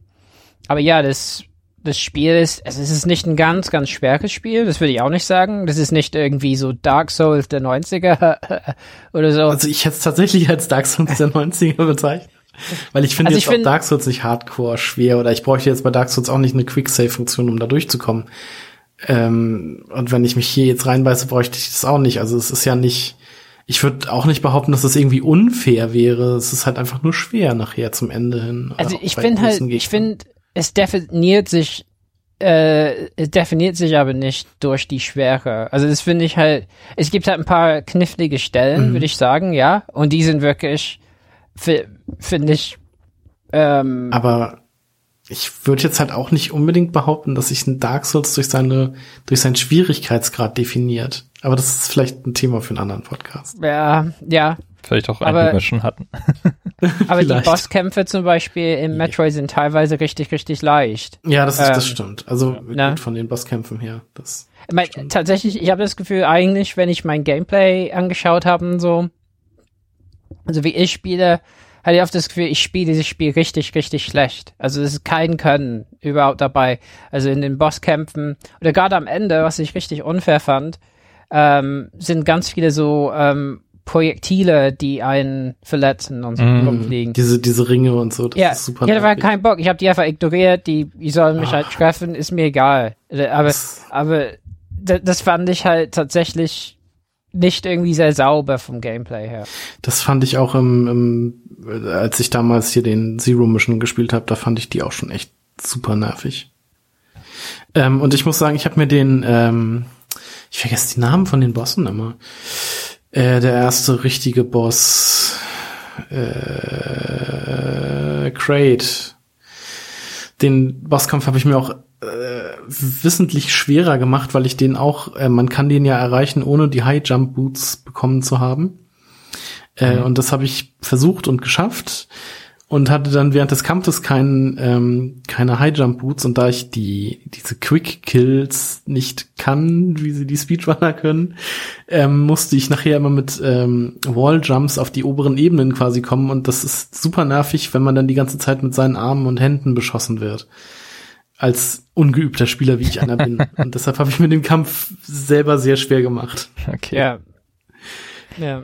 Äh, so im Nachhinein dann ziemlich dumm war. Also ich fühlte mich erst so erhaben, dass ich da ohne diese Highjump Boots hinbekommen bin, aber fühlte mich dann sehr, sehr dumm, dass ich das gemacht habe, weil ich dann einfach, weil es dann einfach schwierig war. Ja. Carsten, du hast jetzt mehrfach schon das Speedrun-Thema angesprochen und Super Metroid gehört ja, glaube ich, auch zu den am höchsten gehandelten Speedrun-Spielen überhaupt. Mhm. Da würde mich natürlich mal interessieren, so, warum ist das so? Ähm, was sind so die beliebtesten Kategorien, die da gespielt werden? Und ähm, ja, äh, ich, ich habe das Spiel, als ich gegoogelt habe nach, nach Artikeln, die auch das Spiel mal beleuchtet haben, gab es so eine ganze Reihe an, an Newsblog-Artikeln, die sagten, ähm, Breaking News, Super Metroid ist beim nächsten ähm, Awesome Games dann Quick nicht dabei. So solche mhm. Sachen ja, habe ich ganz viel gefunden. Das, das ist äh, irre. Verwunderte mich letztens auch tatsächlich. Ich glaube, das war vor, was waren das? Das war gar nicht so lange her. Irgendwie Awesome Games dann Quick 2018 oder Summer Games dann Quick 2018 oder so, da war es irgendwie nicht. Und normalerweise ist Metroid immer so ein, so ein Rausschmeißer. Immer so das letzte Spiel, Sonntagmorgen, das, also das, das allerletzte Spiel, was halt gespielt wird vom Finale, ist meistens einfach ähm, Metroid oder halt das vorletzte Spiel. Mhm. Also Super Metroid. Auch in verschiedensten, äh, verschiedensten Ausführungen, sag ich mal. Wir hatten schon so ein ähm, so ein vier gegen also so ein äh, Vierer Run, dass halt vier Leute gegeneinander gespielt haben und dann geguckt wurde, wer als erstes durch ist. Wir hatten ähm, letztes, wann, warte, warte, wann war das? Ich glaube, letztes Jahr Summer Games gab es ein Ähm, auch sehr, sehr unterhaltsam übrigens. Ein Super Metroid A Link to the Past Randomizer. Das heißt, es gibt ähm, in beiden Spielen gewisse Türen, die quasi keine Bedeutung haben und die stellen in eine Transition zwischen den beiden Spielen dar. Das heißt, man spielt die beiden Spiele gleichzeitig und die Items sind bei beiden Spielen einfach gerandomized. Also das heißt, du findest auch in A Link to the Past Items für Super Metroid und andersrum. Okay. ähm, und das war halt das, äh, der Speedrun, der ist von, oder das, der, dieses Challenger, die ist von äh, Andy und Ivan und das ist halt super unterhaltsam und super witzig, weil die auch eine sehr witzige Couch hinter sich haben als Kommentatoren. Ähm, dieses Jahr beim Awesome Games Done Quick wurde Super Metroid Impossible gespielt. Ähm, da hat der Speedrunner, glaube ich, irgendwie, keine Ahnung, knapp zweieinhalb Stunden gebraucht. Ähm, das Spiel ist aber allerdings auch wirklich sehr schwer, weil überall nochmal irgendwie Stacheln hinzugefügt wurden und die Escape-Timer zum Beispiel sind sehr viel kürzer. Da hast du im normalen Spiel beim Ende hast du irgendwie drei Minuten Zeit und in Impossible Game hast du halt nur noch eine Minute und zehn Sekunden. Und das ist halt schon echt ähm, knapp bemessen. Nee, und sonst ähm, sind halt so die gängigsten Kategorien Any Percent, also einfach so schnell durchkommen wie möglich. Äh, dann die 100% und halt Low Percent. Und Low Percent ist, ähm, dass man ja mit den äh, minimal benötigten Items das Spiel beendet. Also, dass man nicht mehr sammelt, als, als benötigt wird. Das sind, glaube ich, 14 Prozent oder so, ne? Das ist da aktuell. Hm? Also gibt's da, gibt's da mehrere Untergrenzen mit verschiedenen Zeit, äh, Zielzeiten, die du erreichen kannst, oder wird einfach nur das absolute Minimum, was du, was du haben kannst, vorgegeben? Ich habe irgendwas ähm, von, von 14 Prozent gelesen. Speedrun.com ist noch unterteilt in Ice, Ice Booster X, Ice. Na, was heißt das? Das weiß ich nicht. Wahrscheinlich gibt's da noch andere Kategorien, also Unterkategorien von. Kannst du so ein paar ähm, Items nennen, die man weglassen kann, die man nicht benötigt? Ähm, das ist eine sehr gute Frage. Also braucht man zum Beispiel den High Jump? Kann man den weglassen? äh, da weiß ich jetzt tatsächlich bei Low Percent gar nicht, wie das ist, was an Items man weglassen kann. Bestimmt kann man den einen oder anderen ähm, äh, Beam quasi weglassen, könnte ich mir vorstellen. Da habe ich mich jetzt leider nicht äh, ausreichend drauf vorbereitet. Ähm, bestimmt gibt's auch Ausrüstung, die man weglassen kann. Vielleicht muss man nicht unbedingt den Space Jump suchen, äh, sammeln, weil man den vielleicht mit der Screw Attack kriegt, oder man kann den Varia Suit weglassen, weil man den mit dem Gravity Suit bekommt oder andersrum. So. Ähm, weiß ich nicht. Sind Vermutungen. Und was ich sehr interessant finde an Speedrun ist die Reverse Boss Order, wo man die vier Hauptbosse halt in anderer Reihenfolge spielt. Also man macht Ridley zuerst, dann kommt halt dieser Unterwasserboss, dessen Namen ich immer vergesse. Dann kommt der Phantom und dann halt Crate. Was halt, ähm, ich habe das ja vorhin bei uns in die in die WhatsApp-Gruppe geschrieben. Ich habe mir vorhin noch mal einen Speedrun angeguckt und mich stresst dieser Speedrun einfach so unfassbar, weil man halt mit relativ wenig Energie und halt ohne Warrior Suit zu Ridley muss und man verliert halt die ganze Zeit, weil das ja dieses Lava-Gebiet ist, verliert man halt die ganze Zeit permanent Energie. Mhm. Und man muss diesen Kampf halt auch machen, während man die ganze Zeit Energie verliert. Und mich stresst das einfach auch schon beim Zugucken so sehr, dass man irgendwie, wenn man irgendwie einen Fe auch nur einen einzigen Fehler macht, dass man dann halt einfach stirbt.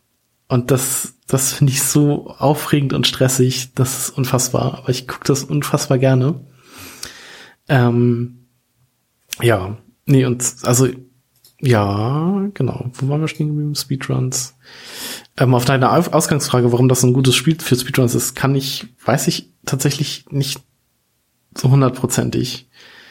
Ähm, hättet, hättet ihr da irgendwie eine Idee, warum sich das gerade so irgendwie für Speedruns so gut eignet?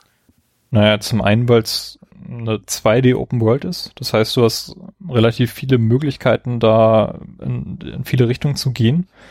Und es gibt vielleicht, ich weiß nicht, ob es richtig Glitches sind oder es gibt zumindest Möglichkeiten, zum Beispiel mit dem Wandsprung an äh, Ebenen zu kommen, die du regulär nicht erreichen würdest. Also wo du wirklich so ein bisschen, ein bisschen tricksen musst. Und Wobei es tatsächlich auch Möglichkeiten gibt, ähm, so Glitches, also quasi durch, durch Wände zu gehen, indem man Gegner unter einem einfriert und dann quasi springt, gibt es Möglichkeiten, Dinge abzukürzen. Also so ein, zwei Sachen im Spiel also solche Sachen, kann man dadurch verkürzen. Also zum einen, dass es halt, äh, dass du halt diese Möglichkeiten hast, Abkürzungen zu finden und auch zum Beispiel diese Boss Reverse Order, da würdest du ja als normaler Spieler im Leben nicht drauf kommen, das zu machen. Aber ja. es, das Spiel bricht halt auch nicht, ne? Du kannst halt ohne den Anzug da reingehen und den besiegen und kriegst auch mhm. entsprechend die Belohnung und ähm, kannst dann weiterspielen. Also dass, dass das Spiel das einfach erlaubt, dass es überhaupt geht. Und das fordert ja, dich ja auch man raus. Da ne? auch ja, ja, teilweise halt, also ich will es jetzt nicht Glitches nennen, aber vielleicht so Sachen fordert, die halt nicht, also normalen Spielern irgendwie vorenthalten sind ich kann da jetzt kein Beispiel nennen, aber also wie zum Beispiel jetzt diesen, also vielleicht auch dieses eine, wo man halt mit so einem ge äh, gefrorenen Gegner durch eine Wand springen muss oder so. Also da würde ähm, ich schon sagen, so wie du es jetzt beschreibst, klingt es für mich, dass es ein Glitch ist, das jetzt nicht vorgesehen ist. Dass wenn ich irgendwie durch ja, genau, die Wand falle, dann, dann ist dann halt irgendwie mehr oder weniger benötigt, ja. um das zu schaffen. Und das ist ja nicht vom Spiel so vorgesehen. Also das Spiel, ich, ich würde jetzt einfach mal behaupten, das Spiel ermöglicht es hier nicht von Anfang an die Bosse zum Beispiel in äh, anderer Reihenfolge zu machen. Ja. Ähm, genau, das, das ist so, so das, was, was ich mir darunter vorstelle. Es gibt zum Beispiel Metroid Prime die Möglichkeit, glaube ich, das Spiel ohne den Double Jump durchzuspielen und da musst du halt dann irgendwelche ähm, ja, Vorsprünge, die eigentlich nicht da sind, draufspringen, um halt dann doch eben die Höhen zu erklimmen. Ähm, und sowas, das, das ist für mich so an der Grenze zum Glitch. Mhm. Ähm, ähm, wobei ich jetzt auch, äh, was ich sehr faszinierend fand in dieser Reverse Boss Order, ähm, dass es dem eine Stelle gibt, wo er so ein, diese, diesen Speed Boost auflädt, also quasi fertig macht für diesen Shine Spark, wo man dann ja die Energie sammelt und dann einfach mit dem nächsten Sprung in eine Richtung quasi so raketenartig losschießt. Und den, den sammelt er halt und geht dann irgendwie eine Minute lang ähm, noch weiter durch den Level in, in, auch unter Wasser um, um diesen Scheinspark dann zu benutzen. Ich weiß ja überhaupt nicht, ob ich den, das Wort Scheinspark überhaupt richtig benutze, ob das wirklich diese Attacke dann ist. Aber ähm, das macht er dann halt auch auf äh, jeden Fall und speichert diese Energie halt so lange, irgendwie wirklich knapp eine Minute, bis er das dann einsetzt, damit er halt unter Wasser ohne Warrior Suit, ohne Gravity Suit überhaupt an eine Stelle kommt oder an einer Stelle vorbeikommt, was ich auch sehr bemerkenswert finde. Mhm. Ja, also genau, das Spiel, das Spiel forciert das, das motiviert dich auch, indem es am Ende dir je nach äh, Spieldauer dann auch eine Belohnung gibt und dir auch anzeigt, so wie viele Prozent du jetzt erreicht hast, also wie viele Items du gesammelt hast. Ähm, also auch da gibt's halt so ein, so ein, so ein Messgrad. Ich habe jetzt in meinem allerersten Durchspielen neun Stunden 21 Minuten gebraucht äh, für 72 Prozent, glaube ich. hm. Ich glaube, damit war ich ziemlich schlecht. Ähm, ich glaube, es gibt drei Enden, also drei End ja. Endscreens. Carsten, weißt du so, was so die aktuell Rekords sind, um das durchzuspielen? Kannst also für ein Any Percent ist hier auf speedruns.com äh, 4 Minuten 55 Sekunden. Okay. äh, 40, Entschuldigung, 40 Minuten 55 Sekunden. In-Game-Timer 27 Minuten. Äh, für ein 100%, 100 sind es 1,13 und In-Game-Timer 43 Minuten. Und für diese Low Percent sind es 49 Minuten. Also da braucht man tatsächlich auch schon länger als mit dem Any Percent Run. Mhm. Äh, und in-game Timer wären es dann 36 Minuten. Und für die Reverse Boss Order ist es knapp eine Stunde. Ja, also Zeiten, die ich niemals erreichen werde. ja, klasse. Also ich denke mal auch, dass Super Metroid eine Hausmarke bleiben wird ähm, in der Speedrun-Szene. Ich denke mal, da gibt es doch genug, was, was man da machen kann, auch genug Rekorde, die man noch brechen kann. Oder eben, ja, Challenges, die sich vielleicht noch finden werden. Ich glaube, die Reverse Boss Order gab es noch nicht, als ich das erste Mal mich mit Speedruns auseinandergesetzt habe. Hm. Nee, ich glaube, die ist, wann habe ich, ich habe die, weiß ich nicht, vor zwei, drei Jahren das erste Mal gesehen. Also ist, glaube ich, noch nicht so, so alt. Klasse. Ja, wie geht's jetzt eigentlich weiter? Ähm, zwischen Super Metroid und dem nachfolgenden nächsten Metroid-Release lagen ganze acht Jahre. Ähm, 2002 war das Jahr, in dem dann sowohl Metroid Fusion als auch äh, Metroid Prime erschienen sind. Das heißt, wir haben das N64 komplett übersprungen. Und es mhm. ist wohl so, dass, dass Nintendo für das N64 kein richtiges Konzept gefunden hat, um Metroid angemessen in 3D umzusetzen. Anders als eben bei Mario und Zelda. Und man sieht hier auch so ein bisschen wieder das äh, Dilemma, was wir auch schon mal in der N64-Episode angesprochen haben, dass äh, 2D-Spiele auf dem N64 so gut wie nicht zu finden sind. Also es gibt so ein paar Handvoll, die man nennen kann, aber eigentlich nicht. Und meiner Meinung nach hätte Metroid in 2D super funktioniert auf dem N64. Aber wollte man nicht. Man wollte wirklich auf 3D gehen und hat dann erst auf dem GameCube gesehen, wo die Reise dann hingehen wird und wie es dann weitergeht, eben mit Metroid Prime. Und somit bleibt eben der Auftritt von Samus in Super Smash Bros. auf dem N64 der einzige Auftritt von Samus. Ähm, zudem ist der Producer der Metroid-Spiele, Gunpei Yokoi, 1997 äh, bei einem Verkehrsunfall ums Leben gekommen. Also äh, genau der Vater der Metroid-Spiele, der auch äh, den Gameboy erfunden hat und das Steuerkreuz als äh, Spielelement, als Steuerelement äh, erfunden hat. Ähm, vielleicht hat das auch ein bisschen Auswirkungen gehabt, dass Metroid so ein bisschen untergegangen ist. Ähm, ja, darum steht uns jetzt, wenn wir, wenn wir sehen wollen, wie es mit Metroid weitergeht oder wenn wir planen wollen, wie wir, ob wir nochmal einen Metroid Game Talk aufnehmen, eigentlich alles offen. Also wir können uns quasi jedes Spiel schnappen. Ähm, darum äh, an euch die Frage, ob, ob ihr Lust habt nochmal auf einen Metroid Game Talk und wenn ja, ob ihr eher Klar. im 2D-Bereich bleiben wollt oder ob wir mal uns einen 3D-Titel vornehmen, denn da gibt's ja auch genug, auch was ich noch nicht kenne. Also zum jetzigen Zeitpunkt wären 3D-Titel nachzuholen, gerade also für mich ja etwas schwierig, legal. ähm, es sei denn, die weiteren Gerüchte, dass äh, eine Metroid Prime Collection für die Switch noch dieses Jahr kommt, bewahrheiten sich, dann können wir gerne noch mal irgendwie auf Metroid Prime gehen. Ähm, zeitlich das nächste wäre dann ja Fusion. Also das als nächstes erschienen wäre. Oder? Genau, also nee. was zeitlich als nächstes dran wäre. Die Release-Timeline sagt, äh, Metroid Fusion ist vor Metroid Prime erschienen. Okay, aber bei dem gleichen Jahr anscheinend. Ja, genau. Story-Timeline sagt, dass ähm, Other yes, M und Fusion... Story-Timeline ist äh, Fusion das letzte. Genau, aber Other M und Fusion ich weiß nicht, wie genau die jetzt überhaupt mit, miteinander interagieren oder ob das eher so losgelöste Stories sind, die an uh, Super Metroid ab, anschließen, während Metroid Prime komplett zwischen Metroid 1 und Metroid 2 einzuordnen mhm. ist. Wobei ich ja, also Metroid Prime 3 war ja der erste Metroid-Titel, den ich komplett durchgespielt habe und ich glaube auch so komplett in die Metroid-Reihe eigentlich eingestiegen bin. Was mhm. ja für mich eigentlich auch schon ziemlich spät ist. Also. Robert, hast du eine Präferenz? Kennst du auch also noch Fusion weitere Spiele? kenne ich nicht. Nur, also nur angespielt habe ich das. Hab nichts dagegen. Mhm. Ähm, ja, tatsächlich, also die 3D-Teile zu spielen, ja, ist ein bisschen komplizierter. Ähm, ähm, also ich, ich finde, ähm, also Fusion ist natürlich ein bisschen mehr vom selben, aber mit Nuancen. Man kann drüber reden. Mhm. Also ich habe nichts dagegen. Die 3D-Spiele sind natürlich eine ganz andere Kiste irgendwie. Also ich hätte äh, tatsächlich großes Interesse, mal Other M zu spielen und das habe ich auch da. Da wäre natürlich das Problem, dass Carsten das nicht spielen kann. Aber das können wir vielleicht im Detail nach der Sendung nochmal klären. Ähm, genau, ich habe abschließend noch eine nette Trivia. Und zwar äh, sollte Super Metroid als Unlockable bei Metroid Prime enthalten sein. Und äh, Retro Studios hatte das Spiel auch schon implementiert allerdings mit Hilfe eines Third-Party-Emulators. Hm. Und da hat Nintendo gesagt, das machen sie nicht. Nein.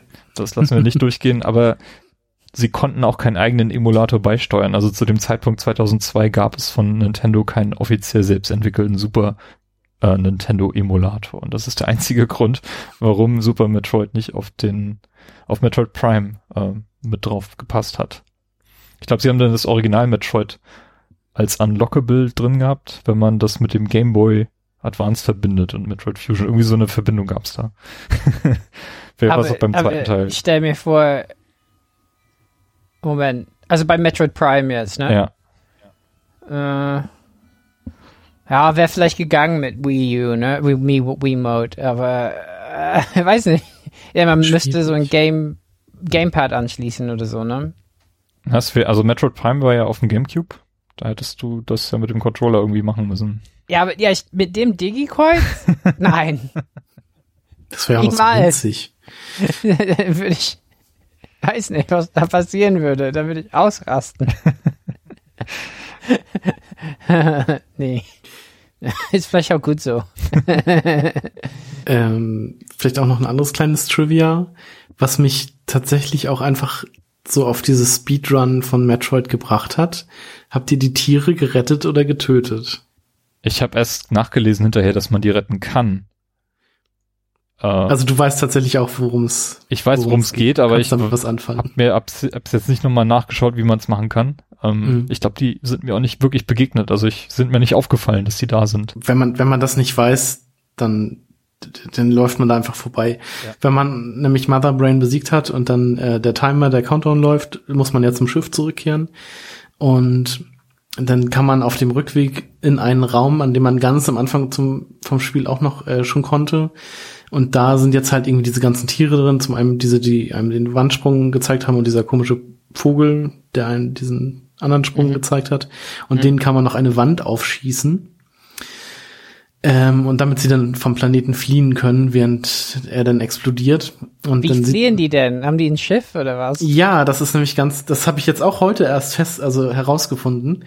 Ähm, man aktiviert ja das äh, Rack-Chip wieder. Man gibt dem ja wieder Strom und alles. Und mit dem fliegen die dann weg. Okay. Weil wenn Okay. man, wenn man das dann macht, wenn man die rettet und dann am, in der Endsequenz der Planet explodiert, sieht man, wenn man die gerettet hat, noch so ein Pixel wegfliegen Mhm. von diesem. Planeten. Das, und das ist dann halt, das symbolisiert dann halt diese Tiere, wie sie in diesem Schiff fliehen. Oh, sehr schön. Also man sieht tatsächlich, wie sie entkommen. Klasse. Ähm, und das ist halt auch bei den Speedrunnern oder bei den Games Done Quick immer so, dass man halt ähm, die ganze Woche quasi durch Geld spenden kann für Kill oder Save the Animals. Was natürlich in einem Speedrun äh, schlecht ist, wenn man die retten muss, weil das kostet ja extra Zeit. Mhm. Mhm. Und aber dafür kann man halt immer Geld Geld setzen, dass man dann halt entweder die Tiere gerettet werden oder dass sie halt sterben. Und da ist mir dann halt das erste Mal das aufgefallen und dann musste ich halt googeln, irgendwie so, was heißt denn hier irgendwie Kill the Animals, Save the Animals, was ist da denn los? Was ist das für eine Veranstaltung? Also es waren wirklich meine ähm, GDQ-Anfänge. Ähm, und das hat mich dann halt wirklich erst so neugierig auf die Speedruns von Super Metroid gemacht und seitdem verfolge ich die eigentlich immer regelmäßig und gucke mir auch immer ab und zu mal so einfach Speedruns an.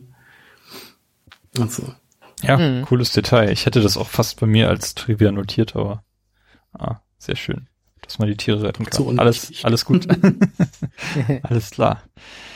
Ja.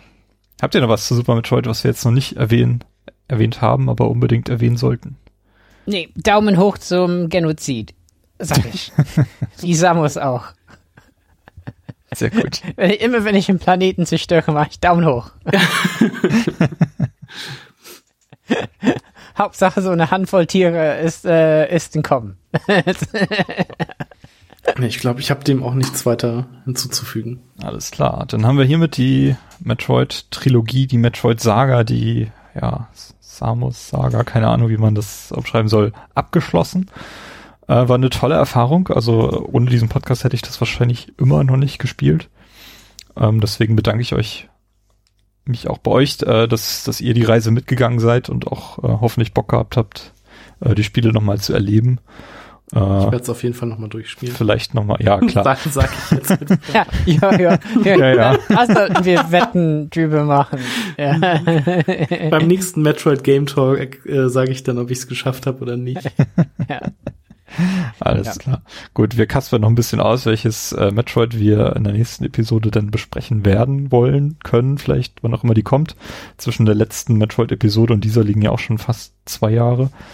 Ähm, von daher ähm, sei da jetzt nicht so viel Verlass drauf, dass sie wirklich schon, äh, sagen wir, in einem Monat erscheint. Mal gucken. Ähm, aber ich hoffe, ihr hattet Spaß, mit uns nochmal durch äh, Super Metroid durchzugehen, nochmal zu rekapitulieren, wie es bis hierhin gelaufen ist, storytechnisch und ähm, wir wünschen euch weiterhin viel Spaß äh, mit der Metroid-Reihe. Vielleicht kommt ja irgendwann ein neues Spiel. Wir hoffen alle auf Metroid Prime 4, was jetzt auch schon seit drei Jahren angekündigt ist. Ja, aber das wurde ja auch nochmal neu angefangen Zwischenzeitlich und mal resettet gewechselt wurde. und so. Ich glaube, das wird in nächster Zeit erstmal nicht. Ich glaube, das braucht noch ein paar Jahre. Ja, ich glaube auch, dass es eher weiter entfernt ist. Immer noch, leider, ja. Aber man kann ja hoffen.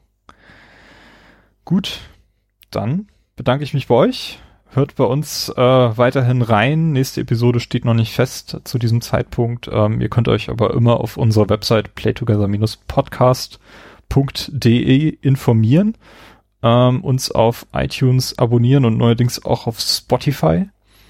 Und ja, bis, bis zum nächsten Mal sage ich dann weiterhin frohes Zocken und ja, bis dann. Bis dann. Tschüss.